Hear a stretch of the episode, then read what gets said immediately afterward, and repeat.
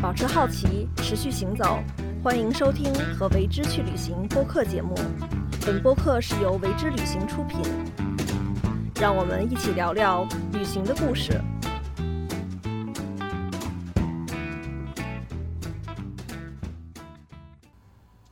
家好，欢迎收听和为之去旅行播客节目。呃，我是这个播客的主播宗轩。那今天坐在我身边的嘉宾是建筑师任海鹏。嗯，海鹏你好。嗯，大家好。对，你好，呃宗轩。对，那首先要欢迎海鹏，然后来到我们的这个播客。呃，那我们先在这个节目正式开始之前，能不能向大家更详细的一下介绍你自己的情况？嗯，好的啊，我叫任海鹏，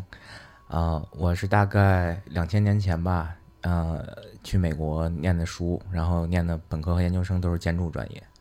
对，然后大概做了有十五年的建筑吧，就是一直是建筑师，就这么一个身份。嗯，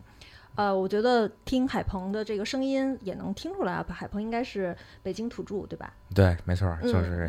对我在北京出生的，在这儿长大，然后中学去的美国，嗯，所以在美国也待了八年。对，大概有个对，算是工作的话有个小十年吧。嗯嗯，好，OK，再回来。那我们想就是直接进入到我们今天的话题啊。那既然你作为一个建筑师，呃，我来请你从建筑师的视角，然后来聊旅行。那我首先很想了解一下，就是你自己旅行的时候，你是一什么样的状态？我自己旅行的状态，其实我觉得跟大部分人一样啊，就是你比如说你拿本书，听听音乐，啊，跟着你的朋友，就是跟人或者是你的亲人，就一块儿去去一个地方去玩儿，然后去体验吧，也是一样的。只不过这个专业就是会让我更关注一下关于建筑啊，关于城市啊，嗯、这是很自然的。就跟如果假设你是学音乐的嘛，你可能对音乐关注的就更多一点，包括你听的音乐，你在旅途当中跟音乐有关系的东西。因为我是跟我是学建筑的嘛，你比如说在大一大二的时候，你肯定会学世界建筑史的课，然后它有你像我们的话，就是因为这是必修课嘛，然后你要修这个积分的，你才能报考这个建筑系。你那边有预科这个这个这个制度，所以就是说，老师会放世界各地的这个建筑的照片，然后呢，你就要写出来这是一个什么名字，哪年建的，建筑师是谁，这就印到你的骨髓里了吧，脑子里了。所以就是你旅行之前，你就已经对书本上那些建筑有很深刻的认识了。这些你要去一个地方看的话，你必定会看这些东西。这这这是一个专业训练，呃，给我的这么一个体验吧，就是。那我想就是先退回到你在作为学生时代，或者说呃嗯就是比较专注的去看建筑的时候，我想问一下，就当你呃受过这种建筑的这种训练的时候，那你自己感知建筑的那种方式，跟你呃没有受过训练的时候，你觉得有什么差差异呢？应该这个差异应该蛮明显的吧？对，我觉得是还是有还是有差异的，呃，就是当我们我没有学建筑的时候，我还是一个比较就是感受吧，就是比较比较就就去就去感觉，比如不同的风格，我能感觉不同风格，只能说，比如这个是东方的、中式的，或者那个是西方的、西洋的，你大概能说说这个。但是你学了建筑以后呢的话，尤其是在本科的时候，你开始练建筑技法、绘画、绘图那些空间的构成、透视画法的时候，好像你就戴了一个透视眼镜一样，X-ray 一样，你会你会分析这个空间，就是说，就是不就是不自觉的，就是就会你就自动的，比如说我我们在这个空间里头，我就会分析它，OK，它的结构大概是哪儿，它可能几个柱距，它的空间大小是什么样子的，它可能属于哪个时代的一个一个一个一个一个建筑，你就会理性会分析它，那可能就就是我看一开始跟你说的嘛，就是假设你是学电影的，你看电影，你肯定会分析电影，你就会分析每一个镜头。哦，当然，你你你还是会被这些建筑所吸引，被一些有意思的东西所打动嘛。我觉得这是也是挺好的，就是说你你你的敏感度还是还是还是保，至少我现在还是保保持这个敏感度的。我会我会看到一些一一些东西啊，对我我会我当然我也会思考啊，就是说这个什么东西是我认为可能我觉得比较好的或者比较有意思的，什么东西可能是觉得啊啊不太好的，你说只只能这么说啊。嗯，了解。在我我们去讨论今天的这个播客的内容的时候，我其实蛮感兴趣的是，比如说作为你个人，后来在这样的一个长的建筑实践里面，当你到一个地方，肯定有你就是比较敏锐的那部分，那嗯你会对。比如说你新到一个城市，然后你嗯会对哪些部分是你在建筑中不自觉的感兴趣的东西呢？嗯，肯定一还是跟他这个城市这个历史是是肯定最感兴趣的，就是这个城市它为什么发展成这个样子啊？它用了哪些技术手段，哪些材料啊？它的有很多时候是反映环境的，比如说你去北方的一些比较冷的地区和你去南方的，那肯定是不一样的，给你的感觉也也它也是不一样的。你到山里头看的这个建筑，和你在城市里头看的也是不一样的。高层的建筑和这个民居，它也是不一样的。那么这些其实都会反映历史是啊。那你既然刚才提到了，就是呃，在上学的时候会这个世界建筑史，那嗯你曾经有没有过一段比较密集的时间，然后就有点像朝圣一样，把自己书本上看到的建筑，到再去 有有实地考察一下？对，那肯定是有的呀。就是当然，因为我是在美国念的书嘛，然后在美国逛了好几个城市，东部、西部。我自己念书的地方是在西雅图那个这个城市，在西雅图就尽量去看嘛，去多看，就会关注到，因为在北京长大的孩子嘛，然后你看到西方的建筑，它的城市这个姿态啊，也也是不一样的。然后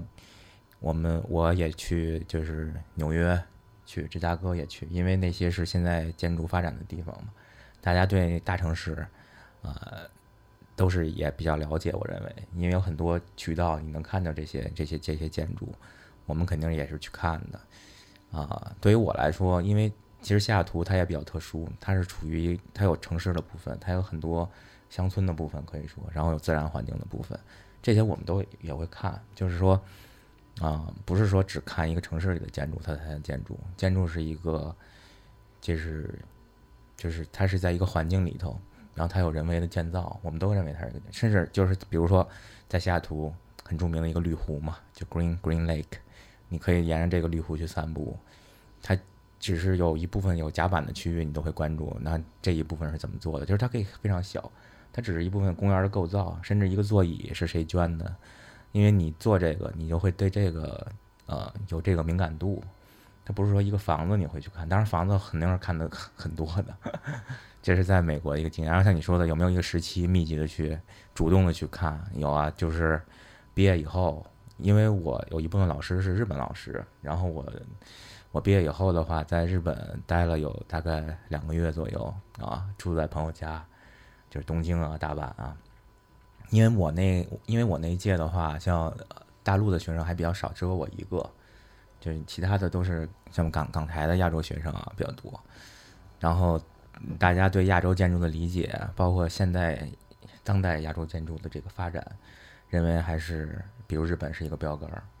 你就会就会去看，然后他们的材料是怎么运用的，他们怎么解决的这个新旧结合的这个部分，以前老的这些神社是什么样子的啊？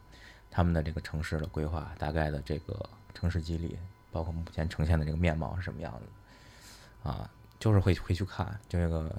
那段时间，包括我还自己写了很多游记，写了很拍了很多照片什么的啊，嗯，当时就住在日本的那个同学家里嘛，他是弹钢琴的，然后我就住在我记得我就住在他的那个钢琴室，然后我就去看，比如说那个我喜欢的真文岩那建筑，啊。我不知道大家知道不知道啊？这就是其实是，呃，你会看到一些比较理性的处理。嗯，他做了那么多年建筑了，然后有有很多的作品，包括大家可能比较熟知的，就是像老一辈的丹下健三，然后那个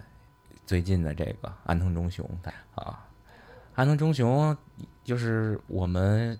上学的时候，比如他有光之教堂，大家都知道，然后有模型，大家建模型。然后你再去他那个场地去看的时候，你会发现，OK，它是一个其实是一个比较，呃，像郊区的一个环境，嗯，比较隐蔽。等你到那儿的时候，你看三三两两的，然后有人去拍照，一看好像都是学建筑的学生的感觉，然后你就看它这建筑确实比较安静，然后能理解他为什么选择这个地方啊做这个材料。保持好奇，持续行走。欢迎收听和为之去旅行播客节目。本播客是由为之旅行出品。让我们一起聊聊旅行的故事。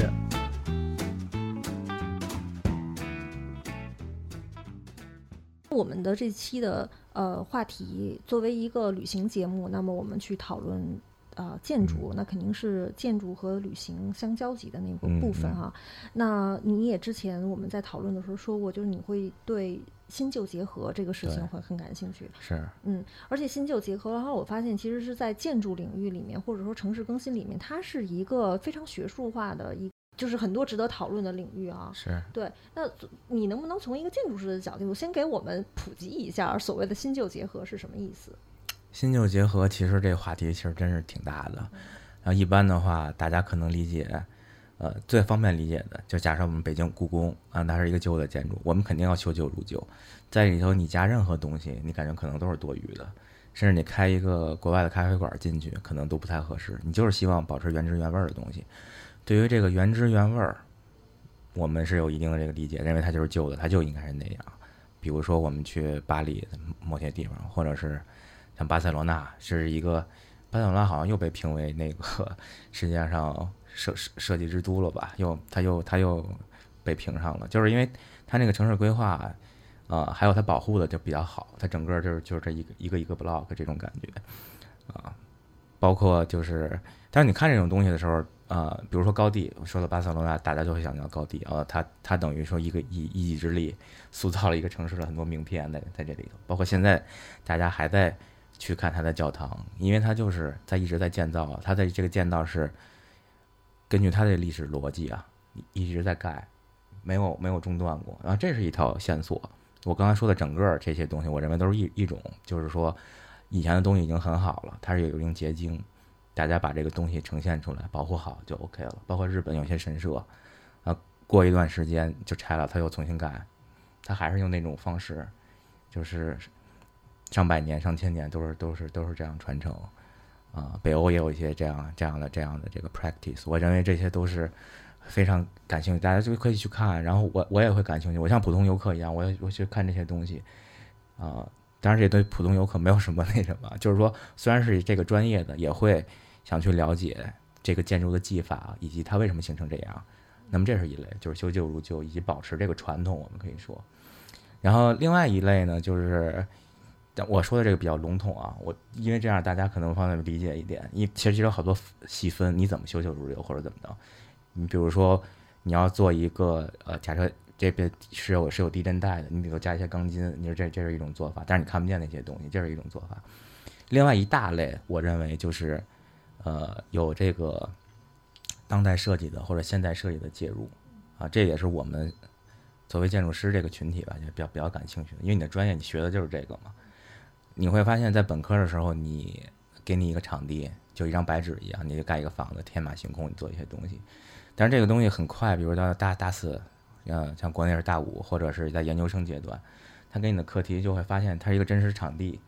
然后你去分析这个东西，你家的你东你的东西一定会跟你的邻居啊、跟你的城市啊、背景啊是有关系的，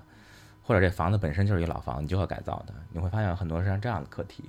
这是一个，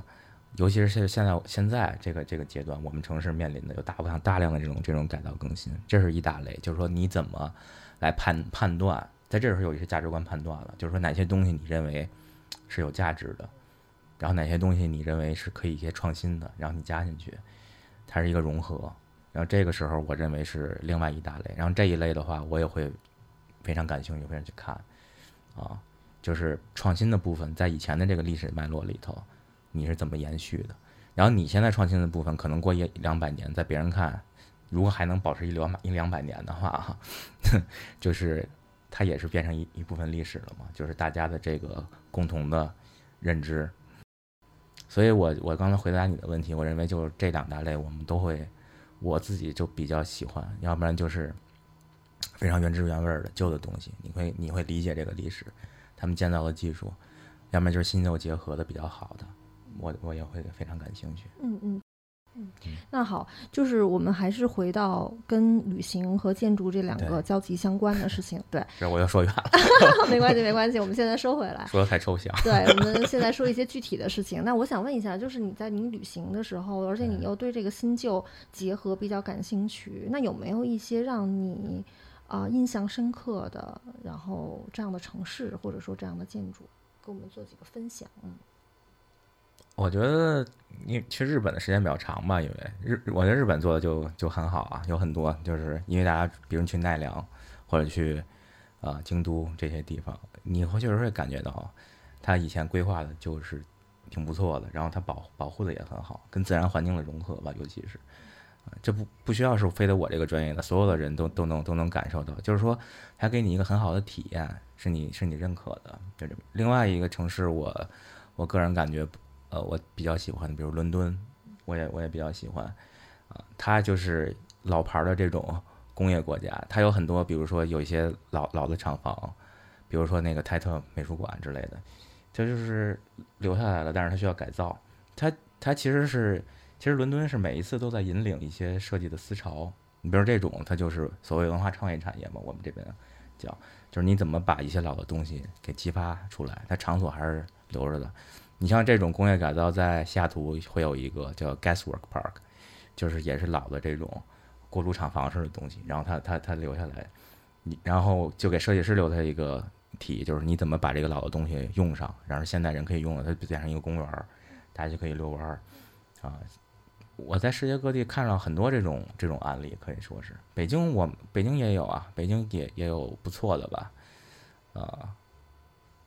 对，比如我改造的小灰院子就不错，我觉得对，我们一会儿再去来聊一聊你改造的这个项目啊。那就是你，比如说你刚才提到了这个西雅图的呃这个改造公园，你能不能给我们描述一些呃场景化的描述？因为这毕竟是一个播客，然后它需要有一种声音的想象啊。嗯对，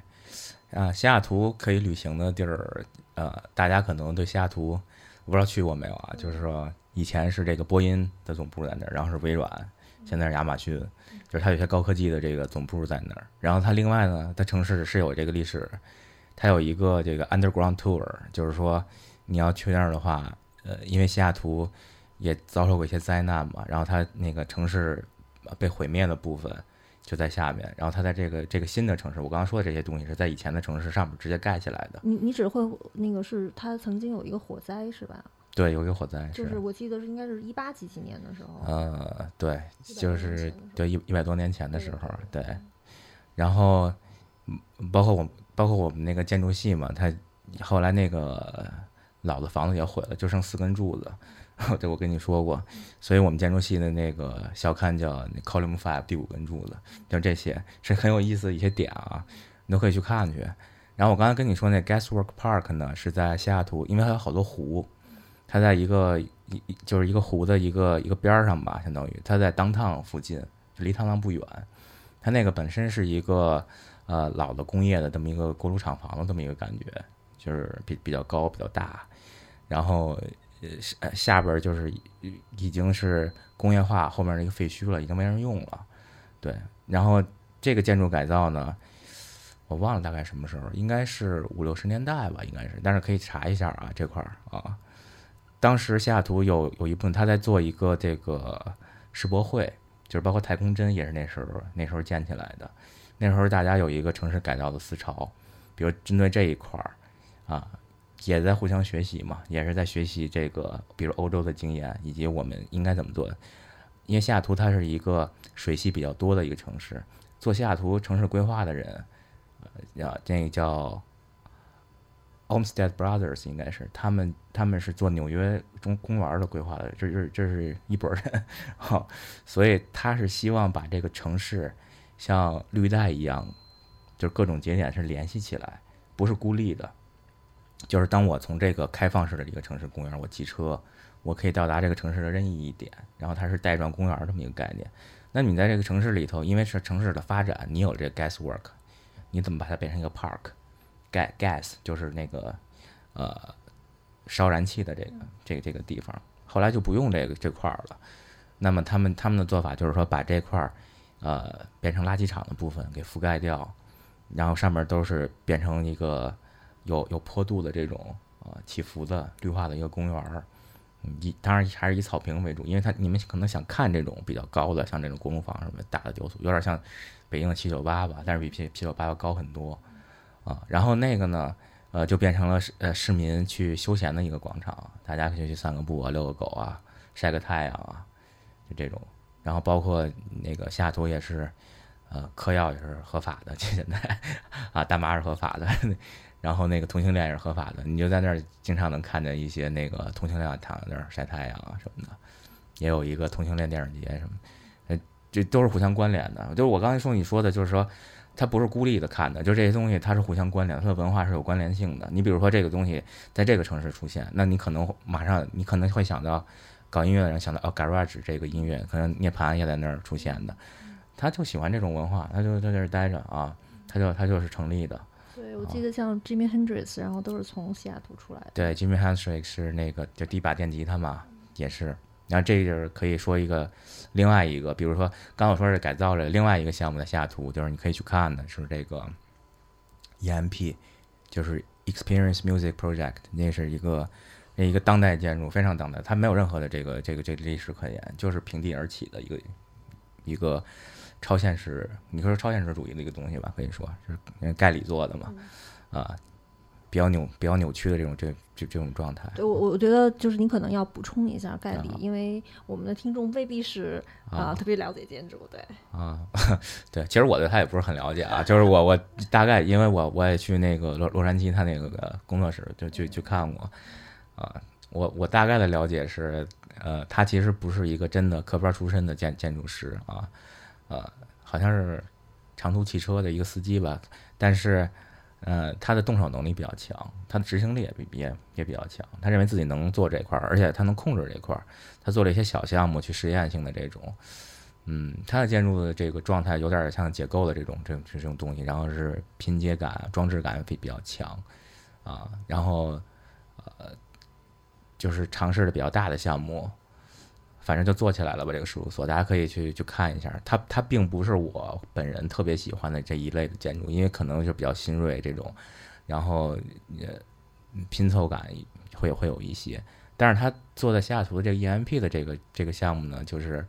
因为音乐它也是一种实验性的嘛，它本身就把这个东西场搞成一个实验场，我觉得这个反正也是挺合适的。另外，我刚才说到这个西雅图那个城市中心那块儿，他做了一个世世博会嘛，当时世博会的主题就是未来未来主义的这么一个东西，嗯，所以那个那个东西在贴上这个金属皮以后，流光溢彩的感觉到晚上啊，包括你进去以后啊，它有一些装置啊，一进去我记得有一棵吉他树，你知道吗？就各种电吉他拼成了一棵树的装置，然后你可以听一些唱片啊，听音乐啊，然后看一些那个展览啊，或者可以的。然后那相当于也是市民广场嘛，那是那个是他在那个我忘了那个那个建筑是什么时候了。你看我的话，我我会我会关注这个建筑，但不会特别记得 OK 这个建筑是哪年盖起来的，但我知道它可能反映了这个时代的这个这个技术特征。现在可能大家去西雅图可能会再看一下那个亚马逊的总部，就是那个雨林球，我们所谓那几个球，那呃也非常贵啊。然后是亚马逊总部嘛，然后里头是各种高科技的这个展示，包括它也做了一个世界上第一个呃无人超市，你进去买东西，拿着东西就走，就就已经给你扫码了，就这种这种体验，嗯嗯，商业建筑啊，对，因为你刚才就是在讲这个。就是当我们去落脚到一个目的地的时候，然后啊再去讲这个建筑，然后给至少对我一个非专业建筑专业人士之后，我就会觉得这个比较具体啊，我啊能够大概想象出来它的这 个、呃会会对会给我一个就是具体的一个落脚点，然后再去思考你刚才说的那个，比如说新旧结合，或者说在技术上面的这种创新。就其实有一大部分的建筑都是这样子的，就是说以前的功能不用了，然后这房子拆了是挺可惜的，你就要给用上嘛，相当于。其实你知道你在说这些的时候，我脑子里特别直观的就想到酒店，因为我们知道有酒很多，比如说曾经的修道院，然后变啊成了酒店，然后曾经的一个什么中世纪的一个什么什么，然后它可能变成了一个餐厅，对对，对而且这个它就真的会成为一个呃你会为了这个建筑，会为了它的历史，然后专门的去住在那个酒店，或者说去到那个餐厅里面用餐，嗯这是一个嗯很大的价值啊！就是我们放在旅行的这个行业里面，它也是一个嗯很大的价值。对，没错，您您我觉得您说这个例子很好，就是去一些古堡啊，去看一看。那现在就你可以住在那里了嘛。呃，还有另外一种例子，就是说这个建筑本可能没有那么大的意义，但但是你拆了它的话，其实挺可惜的。呃，也是劳民伤财嘛。这个例子我我想想，就是呃还是日本的一个例子，因为前一阵我们不是搞这个大地艺术季嘛，去参加去了，然后然后去到这个呃。日本的新泻县，因为它有一些小学啊、中学啊，其实没有那么多人口了。那你你要把学校拆喽，你要干什么呢？拆的那些，呃，就是费的人力物力也很大。然后他你会看，就是有些当地的艺术家，他可能花八九年的时间，就很长的时间在那儿，他做一些这个，啊、自己的展览，做一些装置，放在一个学校里头，相当于他把他把一个学校，不是那么。不是那么说，我一定有历史文化保护意义的学校，赋予了一个新的功能，变成一个美术馆了。比如说，啊，那个美术馆叫什么？木之石美术馆吧，应该有一个，你可以去去查去。当时我们进去，我我个人就觉得挺震撼的，因为他做了很多这个，他做了很多呃超现实这种这种这种装置嘛进去，然后还加钢琴，那个有人弹钢琴，然后有小朋友，有真的小朋友。去跑到去跑到这个像夏夏令营一样，跑到他们被改造的学校里头，然后去参观。嗯，这就是一个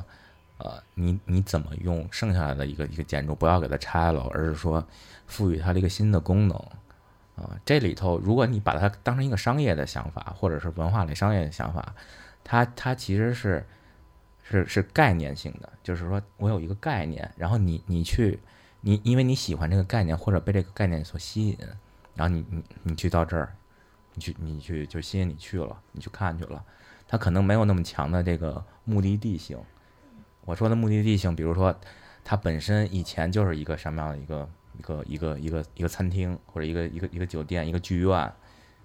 你要你只要你要去或者一个机场，一个火车站，这是大家很理解的，是目的地性的。就我就我就去那儿，我就去，它有一个功能的。当然，另外有另外有一种景点啊，它是概念性的，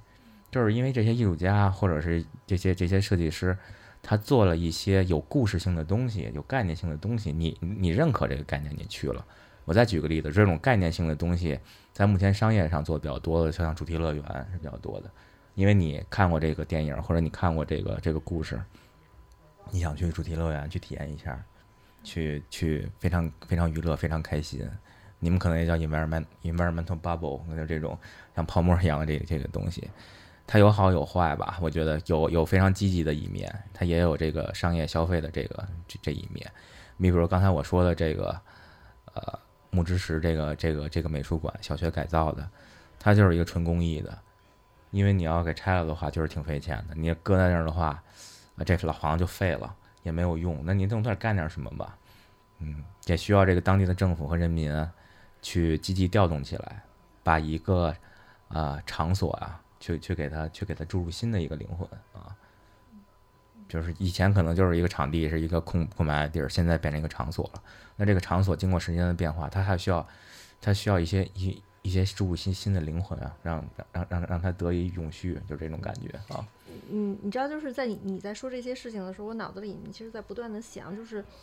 内容哈，我们经常在说。内容啊，或者说内容营销或者什么，就是我我一直在去试图理解“内容”这两个字的含义啊。然后我就发现，它可能一个建筑它提供的是一个容器，嗯、对。然后这个容器里面发生了什么，那就是内容。嗯。比如说，甚至于呃，我们的这一个小时它是一个容器，但是在这一个小时里面，我们说了什么，那它就是一个容，它就是一个内容。嗯，可能旅行的时候就是。我也是在去追求一种内容，对，肯定的，就是说时间的长度。我我其实不认为大多数数人旅行会去看建筑，真的，我我都觉得有有一小部分人可能会真的去看建筑啊。你要像我是因为专业训练上，我会被动的似的去看，有些时候主动是去看，但大部分时候人会在自己的想象中旅行，甚至你知道吗？你你脑子里会有一个想法的，你先要考虑一下你自己为什么去旅行，你可能这段时间你就需要散个心。你才去旅行，你考虑的是别的事情。你你一个人嘛，到另外一个地方，我们所谓的行万里路啊，读万卷书，他就是一样的，就是人需要去丰富自己，然后去需要去去去去调节一下自己的心心情。所以不不是说大家一定要去看建筑，肯定不是这样的。就是说它它只是一个环境，像你说是一个容器，它存在在那儿了。你可能会对它感兴趣，包括今天谈话，可能跟大家有不同的视角，你可以去，你可以这样去看这个建筑，或者想一想其他的这个事情。但是每个人最后还会想到自己的事情，就是就是自己的身边的这些事情啊，自己的朋友啊，自己的事业啊，自己的生活啊，这这些事情去旅行。保持好奇，持续行走。欢迎收听和为之去旅行播客节目。本播客是由为之旅行出品。让我们一起聊聊旅行的故事。那其实这里面我想问一下啊，可能就是今天我还是把你当成一个建筑师来聊。对，对。那我想问一下，就是有没有你在比如说某些建筑里面，然后它特别的触动你的情感，或者让你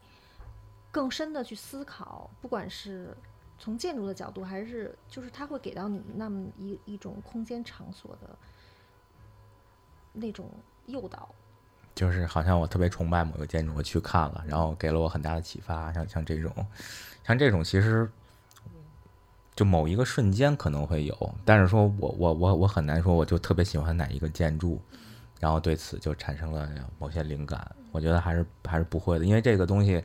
你老是去理性的去分析它，然后你就会看一些手法，它是怎么做的，用哪些材料，你会喜欢一些东西，但是不会说，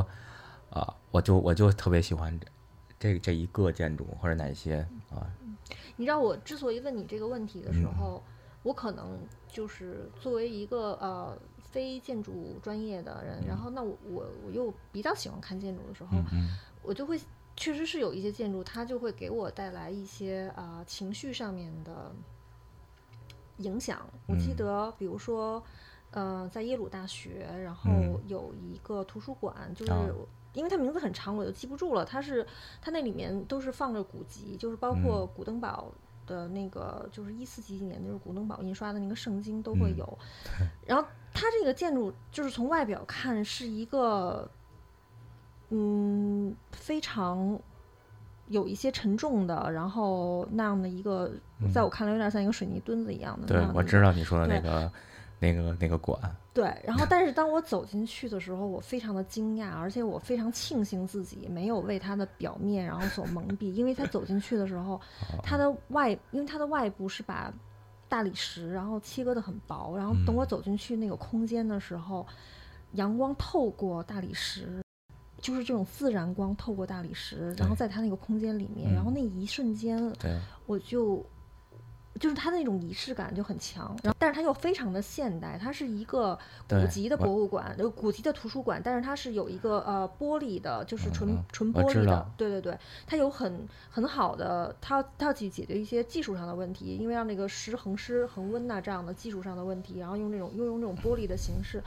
所以。我很喜欢这个空间，然后我在这个这个空间里面，我就在不同的位置上面，然后呃不同的不停的走，然后包括坐在不同的位置上面，然后去去让我跟这个跟这个空间产生更密切的关系。对，对我能理解你这感受，就是说光线其实人的第一感觉嘛，就是也是建筑师做一个设计，他要解决第一个课题，就是你的光从哪儿来，人们会追追寻光。然后我理解你刚才说对于材料的这个这个感受，对于我来说，我当时写游记的时候，就是就刚毕业的那会儿，我就感觉到自己可能特别喜欢想做一个，呃，玻璃石头房子。我是这么这么这么总结的，就是这个这两种材料，它有一种奇妙的关系，一种像像一种像石头一样，它比较的确定、沉稳、沉重，它好像就一直在那儿。它可以经过时时光的变化，你可以看见时光的那种变化。这是这是一种材料，另外一种是玻璃的东西。我们有一大部分东西都在追求玻璃，包括现在的苹果店嘛，它不是引引引领了一种新的商业设计嘛？很多都是玻璃的。那这两个东西难道就是不能结合在一块儿的吗？其实是挺挺奇妙的。当你就刚你的你的描述就是一个比较沉稳的，一个很严肃的建筑。我知道那个建筑，但我现在说不出来那个名字啊。我我也我也是去过的，那个这个这个这个这个教授做的啊啊，然后你会看见他的他的这个采光的这个这个这个这个处理，那这两种结合起来，就是它既有这个历史感，这个厚重感，然后呢，它有一种新锐的这种意象，是一个现代的一个东西。就你现在的东西，所谓的就是说，你觉得这东西是梳理出来的，它有逻辑的，它有理性在里头的。另外很重要的是，这个这个这个建筑它的功能是什么也很重要，就是它自己作为一个容器，它存在的，它承载的内容是什么？它是一个图书馆，它是一个你自己去那儿待着，它承载了这么多这么多的内容，啊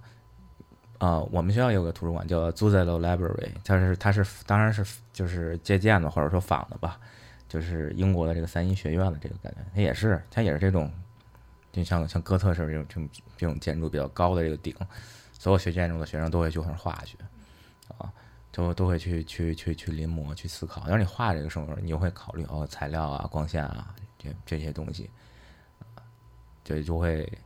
就确实会融到你自己的这个血液里，啊，你看朗朗香教堂，你你？OK，它嗯。是这样这样做的，大家都会对这个有感触，只不过你每次创作每个项目的场地啊可能不一样，条件不一样，你怎么组合这些东西，能形成一个呃更有灵魂、更有故事性的这么一个东西啊？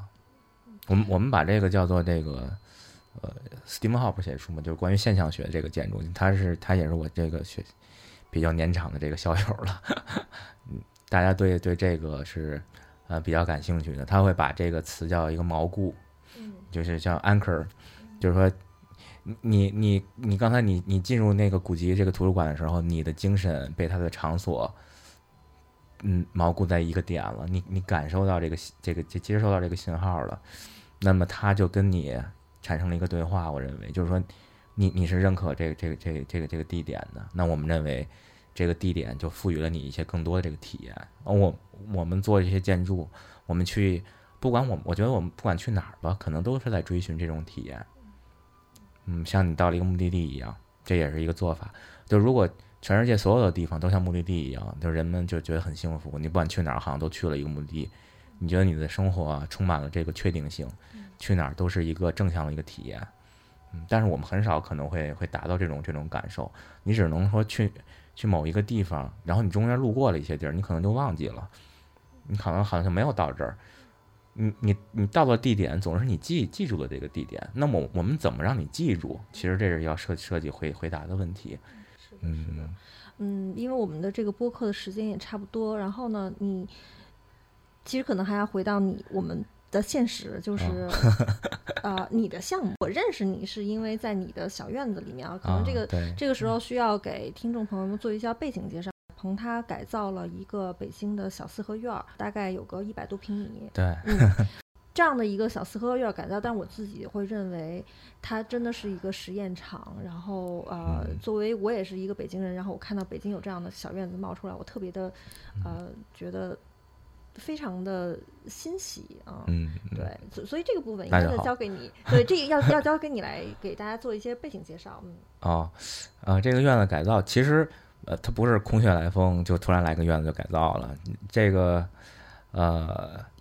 是因为之前也跟朋友嘛改造过几个院子，然后我以后一直在想这个问题，就是新旧结合怎怎么做啊，这个。啊，你你你怎么来认认同北京的一个，像你说的比较欣喜，那你肯定是认同四合院这个文化、胡同文化的嘛。然后我们会关注这个，会关注这个，然后正好家里有一个这这个院子嘛，我我就会考虑你怎么去介入，用什么样的题目去回馈他，因为我们不是真的说非得要住在这个四合院里头，在其他公寓也有房子，但是建筑师这个敏感，你就会考虑，呃，你住在公寓，真是你。自主选择的吗，或者你不住在院子是说是为什么？你是你是这个专业的嘛？就是因为院子可能啊，大家理解就是一平房，现在说脏乱差，然后里头很多没有解决的交通也不方便。大家有一段时间认为住在公寓是是更好的，是更方便的，或者说更高级的。但是我认为，哎，你只要在设计层面，在建筑层面把这个院子给给分析出来，给给梳理出来，给给做好了。它还是非常好的，是可以有居住的这个这个条件的。这是我我我认为，就是我们上千年的这个智慧都是居住在院子里的。我不认为这这几十年我们住在公寓里，我们住在这些楼里头。你看我刚才跟你说的，原原汁原味的传统建筑我喜欢，新旧结合我也喜欢。我没有跟你说非常新的东西，好像不像建筑师说的要盖一个摩天楼还是才才才是建筑。我恰恰不认为这些东西，嗯，可以我们做很多商业建筑，我我也是做商业建筑的嘛，是做了这些东西了。但是我一边做会一边是质疑，就是为什么要做这个？到最后你的身份认同到底是什么？你可能百分之九十九、百分之九十九的楼可以都没有，但最后你剩下的东西，你比如故宫，你比如说你这周围的这个胡同四合院。你觉得那些东西不能没有，没有了，这个城市就没有了，那就是说明你的身份认同还是在这块儿嘛？你一定要去呃保护它，改造它。然后这个这个改造，就在我看来，就是说我们肯定是要这么做的。然后从我的专业出发，我们就做了一个这个被动房的尝试嘛，也是跟朋友一块儿把它做到一个恒温恒湿的这么一个技术。就是呃，我在院子里的胡同里头，我非常反感这个空调啊，就是好多空调外机就挂在那儿。嗯，这个时候还是要给大家做一个解释，就是什么叫做被动房啊？被动房大概是，呃，有二十年的这个技术了吧？大概在在欧洲，在德国那边是是这种节能环保的。对，节能环保就是你要让我给你一个数据的话，就是呃，每年每平米就是一百二十千瓦千瓦时这么一个，它大概是普通房屋的耗能的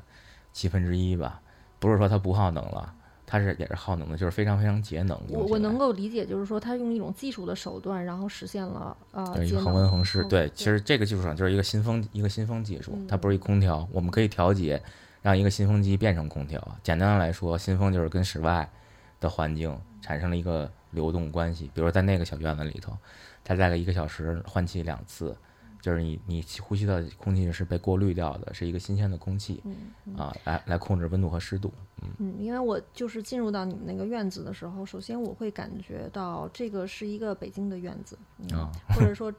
一个北方的院子，然后，但是它同时呢又是一个非常舒适的，能够非常现代化生活的这样的一个院子。其实就是尽力而为吧，就是说大家把这个精力。花到这个院子里头，嗯，是不是？所以也就是这个，对于你来讲，这个院子算是一个对于新旧结合这样的一个话题的对时间。如果如果说有有有别的这个场地场所有些项目，那可能手法是不一样的。就是说这个这个手法用的那个院子，这个现在目前做这个院子可能比较合适。就是当你觉得这东西比较合适，做出来一个东西，你就会觉得比较舒服嘛。那就是而是应对了这个使用使用的功能。包括哪块天开开开窗户啊，就是互相的这个对应啊，啊，这就是说了很多关于设计这个理念的这个问题，还有这个就是太形而上了，我就是不用特别说这些东西。但是我就想说的是，呃，就像你说的，如果是北京的院子都好好改造的话，其实是非常好的一个环境，就是我们的文化就是传承下去的。而我我相信啊，肯定会会会是这样，有很多朋友也去看嘛，我做这个院子。呃，的目的其实也是一种启发，就是大家都可以都可以去做，就是，嗯嗯，你你知道，就是我可能也会说一些题外话，就是我自己旅行的时候，我一直就会 就会在想，当我为什么要去一个地方旅行，是因为它不同，然后它这种不同是怎么来的？就是真的是靠时间的这种积积淀，因为每一个城市它有自己的成长轨迹，我我理解就是它的呃成长轨迹，或者说它的。城市年轮，对，就是因为这种城市年轮，然后才能够让对一个地方它有生命力。是，没错，我特别同意。最近，哎，最近有有嗯，周子舒老师，就是那个呃美院的一个中央美院的教授，他在搞一个那个呃社会学讲座，大家也可以去听一听。呃，就是叫 Social Design，他他是专门做这个社会学建筑研究的。嗯，他有一期一期的课，大家都可以去听。比如上一期讲到这个欧洲的城市，为就是为什么这个保护的好，或者就是，啊，它有一个就是神权是可能是第一位的，然后才是才是军权，各个国家的这个权，它不会去不会去拆一些什么教堂啊什么的，有些东西保护的都都比较好。呃，国家当中也有也有战争，也有也有也有毁坏，但是它的这个历史脉络，包括它建造的这个技术啊是延续的，然后到。呃，中国到我到我们这个情况，因为我们是用这个木构嘛，它本身就可能会容易损坏。好在有营造法式，像这种呃传统传承下来的这个砖木的这个构造在里头。但我们不是神权是放在第一位，是军权放第一位。每次改朝换代可能会有一些破坏，这这这个是我们承认的现实。但是现在现在这个社会发展到到到现在，我们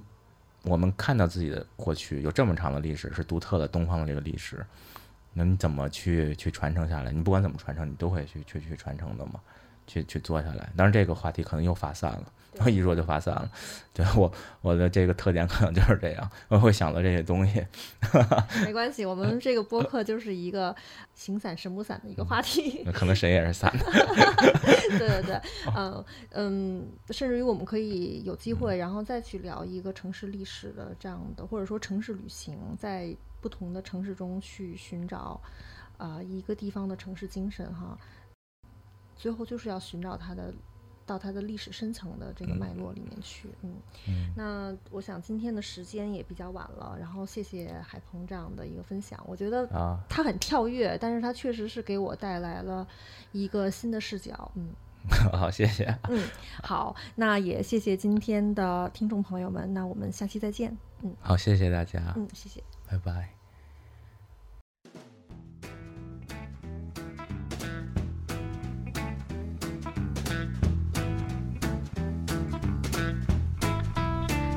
感谢嘉宾的分享，也谢谢你的倾听。